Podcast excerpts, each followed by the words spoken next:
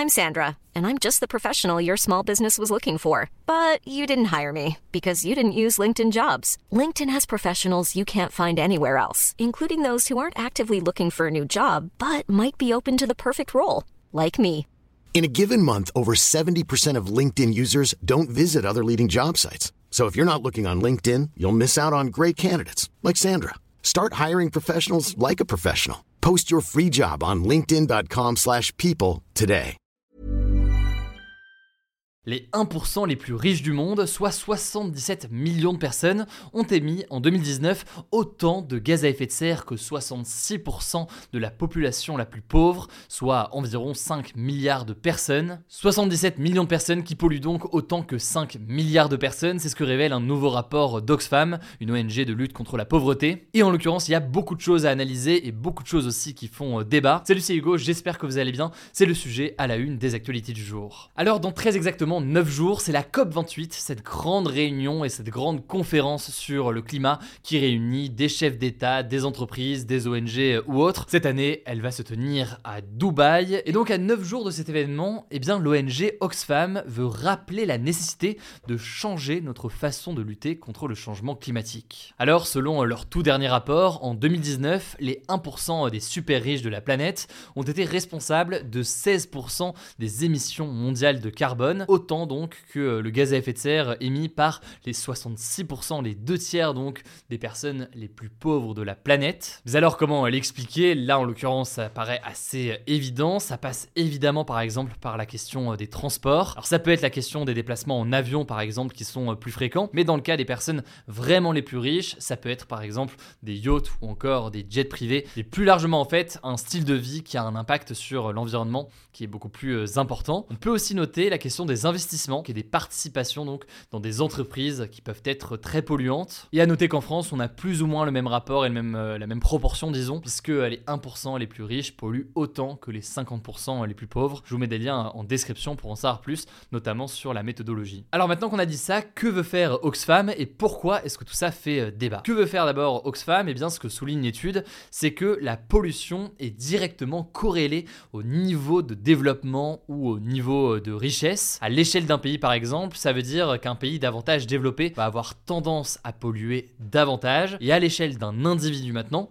eh bien, il y a là aussi souvent une corrélation entre niveau de richesse pollution. Et face à ce lien donc entre euh, niveau de richesse et pollution, l'ONG estime que les efforts doivent être faits avant tout par les pays ou les individus les plus riches, parce que donc on l'a dit, c'est euh, des personnes ou des pays qui polluent davantage, mais aussi parce qu'ils ont euh, potentiellement davantage de moyens du coup d'amorcer cette transition écologique et d'amorcer donc ces changements pour l'environnement qui sont nécessaires. Ce que propose donc Oxfam, c'est ce que l'on appelle un impôt sur la fortune climatique. Et on en avait déjà entendu parler, notamment lors de l'élection présidentielle, avec certains candidats qui le proposaient. En gros, ce serait un impôt que paieraient les multimillionnaires ou les milliardaires. Et cet argent, il servirait ensuite à financer la transition écologique pour tous dans le monde. L'ONG propose aussi de taxer le kérosène, donc le carburant qui est utilisé pour les avions. Il faut savoir que ce kérosène est très peu, voire pas taxé dans la plupart des pays. C'est l'une des questions d'ailleurs qui était revenue lorsque j'avais interviewé le président de la République, Emmanuel Macron.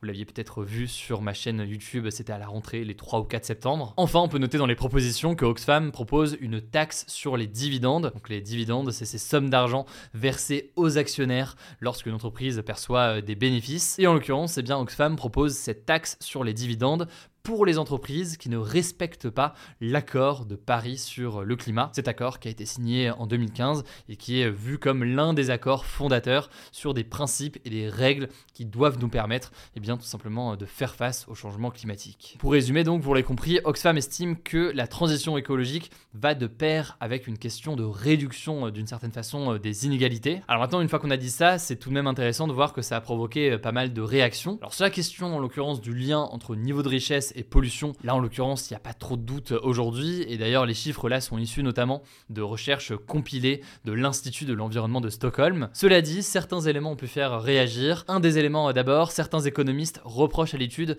de prendre en compte les émissions qui sont liées aux investissements. Par exemple, vous avez des actions de Total, et eh bien vous avez en quelque sorte une part des émissions de Total. Bon, sans rentrer dans le détail, là-dessus ça fait débat, certains estiment que ça a totalement sa place dans le mode de calcul, d'autres non, mais dans tous les cas, Oxfam a accordé un droit de réponse à cette tribune qui avait été publiée dans Le Figaro. Un droit de réponse qui explique que, eh bien, dans cette méthodologie, on parle uniquement de ce qu'ils appellent les émissions de consommation. Je vous renvoie à la tribune et à la réponse euh, de Oxfam ainsi que les détails de l'étude et la méthodologie directement euh, en description. Après, évidemment, le reste du débat, et ça c'est logique, il est sur les mesures à mettre en place. Typiquement, je le disais, sur la question de l'impôt sur la fortune climatique. C'est une mesure qui est approuvée par un certain nombre de candidats à la présidentielle, par exemple, en 2022. C'était le cas de plusieurs candidats à gauche. D'autres s'y opposent. C'est évidemment une question euh, politique. Quoi qu'il en soit, c'est un sujet qui est extrêmement important quand on sait que l'Organisation des Nations Unies, encore cette semaine, tire la sonnette d'alarme avec des prévisions qui montrent que les gouvernements euh, eh bien, dans le monde entier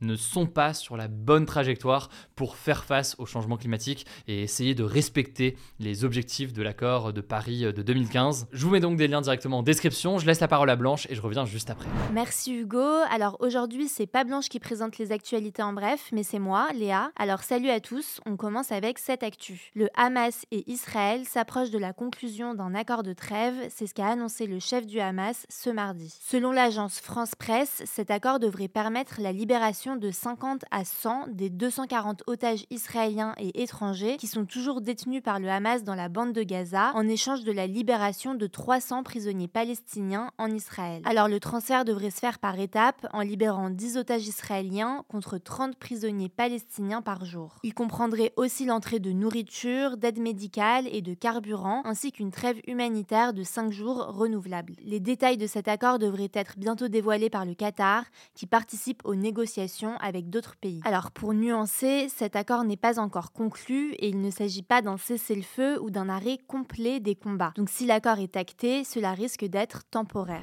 Deuxième info, un navire commercial a été pris en otage dans la mer Rouge par une dizaine de soldats Houthis ce dimanche. Les Houthis, c'est un groupe rebelle basé au Yémen et soutenu par l'Iran. Ils ont officiellement déclaré la guerre à Israël il y a quelques jours en soutien aux Palestiniens. La semaine dernière, ils avaient prévenu qu'ils s'en prendraient aux navires israéliens présents en mer Rouge. Ce dimanche, ils ont donc pris le contrôle d'un cargo appartenant à une société britannique qui est contrôlée par un homme d'affaires israélien. Mais il n'y avait aucun Israélien à bord du bateau qui était affrété par une compagnie maritime japonaise. L'assaut a été filmé par les soldats et selon le porte-parole militaire des Houthis, le navire a été transféré vers la côte yéménite. Israël a accusé l'Iran d'être derrière cette attaque qui a été condamnée par le Japon et les États-Unis. Troisième actu, en France, l'État a été attaqué en justice pour son inaction dans le domaine de la santé par l'association de protection des consommateurs UFC Que Choisir. Concrètement, l'UFC veut dénoncer le manque d'action des élus par rapport au fait que beaucoup de zones en France n'ont pas accès à des médecins ou des soignants. Selon l'association, 83% des Français vivent dans une zone qui n'a pas au moins un type de médecin parmi les généralistes, les pédiatres, les gynécologues et les ophtalmos. D'ailleurs, pour lutter contre les déserts médicaux, donc ces zones sans médecin, la SNCF a annoncé qu'elle allait installer des centres de télémédecine dans environ 300 gares d'ici à 2028. Concrètement, un infirmier sera toujours présent dans ces gares et les patients pourront être examinés à distance par un médecin. Quatrième actu, un plan de 22 mesures contre les violences faites aux enfants a été dévoilé ce lundi par la première ministre Elisabeth Borne. Il prévoit notamment de recruter 12 écoutants en plus au numéro d'urgence 119 qui permet de signaler un enfant disparu ou maltraité et 14 écoutants supplémentaires au 3018, le dispositif d'écoute des victimes de harcèlement en ligne. 50 nouveaux policiers et gendarmes spécialisés vont également être recrutés d'ici deux ans pour enquêter sur les violences faites aux mineurs. Cependant, les associations jugent les 22 mesures insuffisantes alors qu'en France, un enfant est victime d'inceste, de viol ou d'agression sexuelle toutes les 3 minutes et un enfant meurt tous les 5 jours au sein de sa famille. Cinquième actu, le ministère de l'Intérieur va enquêter sur l'utilisation de la reconnaissance faciale via un logiciel de vidéosurveillance dans la police. Cette annonce, elle fait suite à la publication d'une enquête du média d'investigation Disclose qui explique que les forces de l'ordre ont acquis en 2015 un logiciel d'analyse d'images de vidéosurveillance dont une une des fonctionnalités permet la reconnaissance faciale. En gros, ce logiciel permet de traquer une personne grâce à ses vêtements ou son visage, ou encore de suivre une voiture grâce à sa plaque d'immatriculation. Le truc, c'est que cette pratique est interdite en France en raison des risques d'atteinte à la vie privée. Une enquête à l'encontre du ministère de l'Intérieur a été ouverte mercredi dernier par la CNIL, la Commission nationale de l'informatique et des libertés. Le ministère risque une amende pouvant aller jusqu'à 20 millions d'euros. Sixième actu, cela fait plusieurs semaines que l'animateur Sébastien Coé, 51 ans, est mis en cause par des femmes. Eh bien, selon les informations du média L'Obs, une plainte pour deux viols, dont un sur mineur de plus de 15 ans, ont été déposées contre lui ce samedi. La plaignante a 25 ans, elle s'appelle Julie et elle est aujourd'hui secrétaire médicale. Elle accuse Sébastien Coé de l'avoir forcé à lui faire une fellation deux fois, une fois lorsqu'elle avait 16 ans dans une chambre d'hôtel à Genève, puis une autre fois dans un parking en 2022. De son côté, l'animateur nie tous les faits et a déposé plainte pour harcèlement moral. L'Obs a recueilli le témoignage de six autres femmes qui ont croisé la route de Sébastien Coé et qui affirment qu'il a un comportement problématique. Je vous mets des liens en description. Septième actu, en Somalie, un pays situé à l'est de l'Afrique, près de 50 personnes ont été tuées et plus de 700 000 autres ont été déplacées de leur domicile à cause d'inondations. En fait, depuis plusieurs jours, le pays est touché par des pluies torrentielles liées à El Niño, un phénomène climatique naturel. De nouvelles averses sont attendues dans les prochains jours, ce qui risque d'aggraver la situation. Faut savoir que la Corne de l'Afrique, où se trouve la Somalie, est l'une des régions les plus vulnérables par le changement climatique. Plusieurs organisations humanitaires ont appelé à une intervention mondiale urgente,